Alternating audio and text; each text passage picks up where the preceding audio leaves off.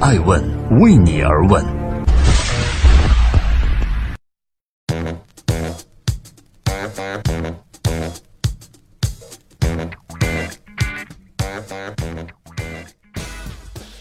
Hello，各位好，爱问人物创新创富，欢迎大家的守候。今天我们来关注的人物是咪蒙，十万加的自媒体女王，用鸡汤毒死了自己的婚姻。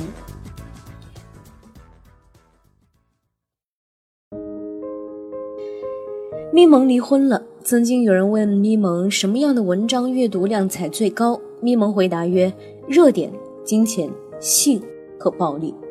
本月三号，咪蒙离婚上了微博热搜的榜首。网上流传着她和前夫的财产分割协议，也就是咪蒙拿走公众号，罗玉明拿走淘宝店外加一个亿。热点、金钱和性，咪蒙简直在用实际行动演绎着一篇她心中标准的十万加。只是这一次呢，咪蒙不再蹭热点了，因为焦点就是他本人。三号当天，他在公众号上宣布：“是的。”我要离婚了，有人直呼心疼，也有人冷嘲热讽地说他简直连自己的热点也不会放过。而这一次呢，不可否认又是一篇突破十万加的微信爆款文，点赞量也历史性的突破了八万。在咪蒙以往的文章中，点赞量再多也不过才一万左右。这一次，自媒体女王成功带了节奏，再次刷屏。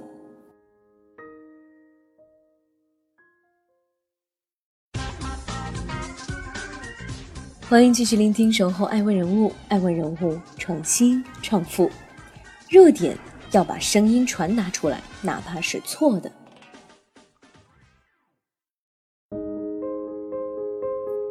咪蒙绝对是有才华的，从他的履历上可以看出，山东大学中文系硕士出身，专攻古典文学。他的毕业作品呢，也许我们非常想不到，是《玄学本体论与阮籍诗歌》。论述的是魏晋时代的玄学与文学的关系，同时还获得了山东省的优秀论文奖。他对记者说：“把文章写的让你看不懂，其实我很会。”令人想不到的是，他日后竟然会成为咪蒙，会成为写致贱人、致 low 逼、独立表的咪蒙。那时候的他还并没有一口一个傻逼或者一口一个贱人。咪蒙还在读书的时候，曾经因为南方周末的新年献词，其中写道：“总有一种力量让人们泪流满面。”他受到新闻理想的感召，毕业之后到了南方都市报做了十二年的编辑。咪蒙是幸运的，他赶上了物质与理想能够兼得，属于纸媒的黄金时代。在这十二年中，他以本名马林写稿，资薪很快过万。但是工作了五六年之后呢，他感受到了纸媒的衰落。这体现在报纸版面持续减少，从巅峰时期的三十二版减少到十六版，然后再到八版，最后到四版。最终，二零一四年，他选择了离开。最后，他给母亲解释道：“有能力的人都走了。”马玲以前就有一个写专栏和写杂文的笔名，叫做咪蒙。二零一二年，他用同样的名字开了微信公众号。在测试阶段，他发了一条语音问候，他说道：“我是咪蒙。”听我的语音，感觉不到我会说脏话吧？其实我会哦。以后有机会，我来说给你们听。拥有了十二年纸媒经验的咪蒙，文风其实早就自成一体，不仅能够追寻热点，还能够屡屡击中人们的神经。曾经，咪蒙表示过：“你自己识字就觉得自己写的很棒吗？可是大家看不下去，其实就完全没意义。”这也是十二年的大众媒体工作留给他的宝贵经验。二零一五年。咪蒙凭借着“致贱人，我为什么要帮你”这篇文章，在自媒体打下了自己的名气。在这篇文章发出后的第二天呢，迷蒙的助理打开微信后台，看到粉丝的数量从二十多万激增到一百多万。粉丝数量的暴涨，让迷蒙意识到自己的路啊走对了。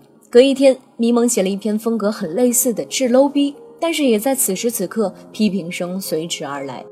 人们不仅指责他偏激，还指责他挑逗着大众的不理智情绪，指责他的文章无非就是在利用和煽动大众的情绪罢了。不仅仅是智 low 逼，根据新榜统计，一年内先后因为致贱人懵逼了我的儿子失学了。人生不只有诗和远方，还有傻逼甲方，有趣才是一辈子的春药。和永远爱国、永远热泪盈眶。现在为什么流行睡丑逼了？口红我自己买，你给我爱情就好了。以及职场不相信眼泪，要哭回家哭。这八篇文章，迷蒙公众号引发了八场论战。也许追逐热点是自媒体的天性，也是出路。引爆热点话题，更是每个自媒体可遇而不可求的梦想。如果后者可以作为批评媒体优劣的依据，那么迷蒙的八场论战可以称得上是非常的成功了。以前的同事在朋友圈骂他是婊子，迷蒙回应称：“可能你不喜欢我，我没有你有才，但是我还是比你火。”迷蒙非常认定公号文章呢，其实是一种传播学写作。他首先要把自己的声音传达出来，哪怕是错的呢？也有记者曾经问过他，现在是否是写作最好的时代？他回答：写作最好的时代是写作很有尊严，但现在除了钱，没有什么。他回答：公众号写作在很多人的眼中啊，和天桥贴膜没什么区别。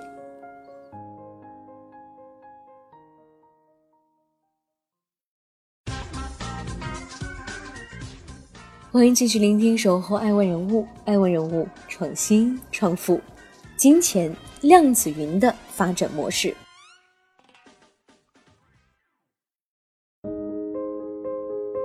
深谙媒体传播之道的迷蒙找到了一条最适合他的道路，偏偏满载着社会痛点的刷屏文章，既收获了部分人群的拥护，同时也获得了资本的认可以及商业回报。也许你可以不认同迷蒙的价值观，但是没办法忽略迷蒙公号蕴藏的商业价值。目前，迷蒙公号的具体报价呢，已经达到了一个令人啧舌的数目：头条软文六十八万，栏目冠名三十万，底部 banner 二十五万，二条软文三十八万，底部 banner 十五万。回想起当初二零一五年刚开始接广告的时候，迷蒙的报价是两万，对方还又砍价了五千。制片人发布了之后，二零一六年的第一个月，广告价上升到了十五万。虽然迷蒙的头条报价已经比最初整整翻了三十四倍，但是现在他更想走的是一条量子云的发展道路。今年四月，新媒体公司量子云被汉业股份以三十八亿元全资收购的消息成为了业内的焦点。量子云最初是靠微信电子贺卡起家，也就是很多人所熟知的公众号。卡哇微卡的主打功能，用户通过公众号可以进行简单的操作，就可以制作出精美独特的电子贺卡。卡哇微卡正是量子云旗下的公众号，因为满足了不同年龄用户的情感交流的需求，再加上早期的微信红利的东风，卡哇微卡公众号的粉丝数量直线上升。量子云也开始谋求规模化的发展，并且孵化出了家族式联盟的 IP 矩阵。四年的时间，他们从一个公众号扩展到了近千个公众号。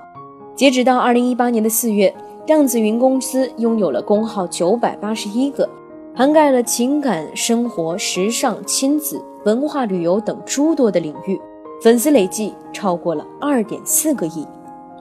而更加重要的是，量子云是大号频出。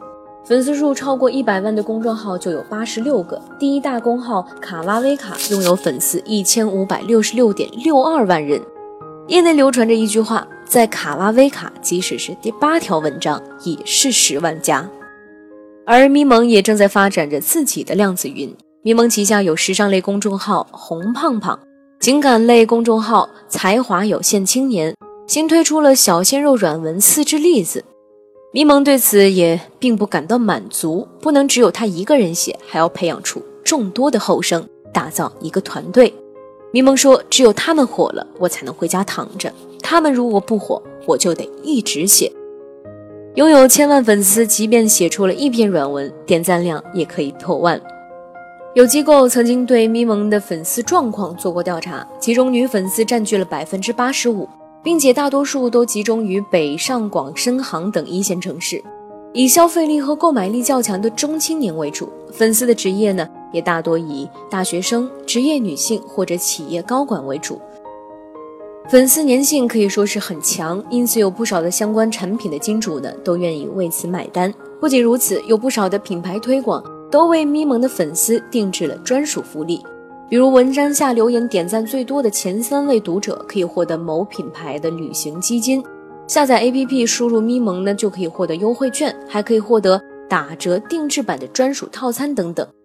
这种为粉丝定制的惊喜，也为咪蒙带来了更大的流量。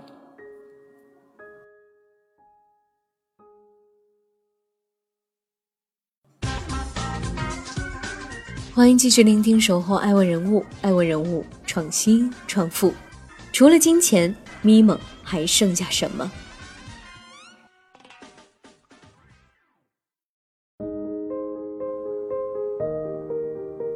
更大的流量与更多的金钱是要付出代价的。可以想见，在六十八万头条广告的背后，咪蒙需要在工作中投入更多，在生活中也放弃更多。咪蒙曾经在一篇文章中写道，自己在上个月呢收到了宫颈癌前病变的确诊通知书，但是就算第二天要躺上手术台，前一天晚上也会工作到接近凌晨。对待自己尚且如此，与枕边人的关系就难免不受影响。咪蒙离婚之所以会引发大家的高度关注，除了他本身的高知名度以外呢，还与此前咪蒙所塑造的与罗同学的童话恋情。而今形成的巨大反差有关。在此之前，咪蒙曾在公众号发文“甜甜甜甜甜甜甜甜甜甜甜甜甜甜”等六十四个“甜”字儿为标题的一篇文章。在这篇文章中，写了罗同学每天早上会给咪蒙卷刘海，在机场守候一夜等等俩人恩爱的小细节。有一个粉丝称他为“忠犬式老公”，也让粉丝对他熬制的情感鸡汤啊深信不疑。自媒体女王的标签正在闪闪发光，咪蒙也似乎渐渐不再推崇爱情中要势均力敌。三月份，咪蒙发布了一篇文章，说老婆超能赚钱是一种什么体验？里面谈到了男人的三宗罪：第一，没有危机感；第二，没有上进心；第三，特别怕死。而罗先生在他的笔下，也正是一个下班打游戏、不爱名牌、领了工资过小日子的人。六月十四号，咪蒙在公众号发文：“我老公配不上我了。”虽然是嬉笑怒骂，但是世界上哪有一句纯粹的开玩笑呢？五十天之后，咪蒙果然公布了离婚的消息。也许在所有的玩笑背后，都藏有几分真心吧。在公布自己离婚消息的微博当中，咪蒙强调了两人之间没有第三者，也没有出轨，只是感情变淡了。但是评论却有咪蒙离婚。八方点赞的趋势，甚至有人评论说，咪蒙最终用毒鸡汤毒死了自己的婚姻。曾经靠煽动情绪写出爆文的咪蒙，也终于让自己成为了大众情绪的发泄口。从南方都市报的编辑，到十万加的自媒体女王，从默默无闻的写手，到人尽皆知的情感教母，这一路走来，咪蒙此刻在心中对写作、对爱情还保有多少的本心？或许。只有他自己知道答案。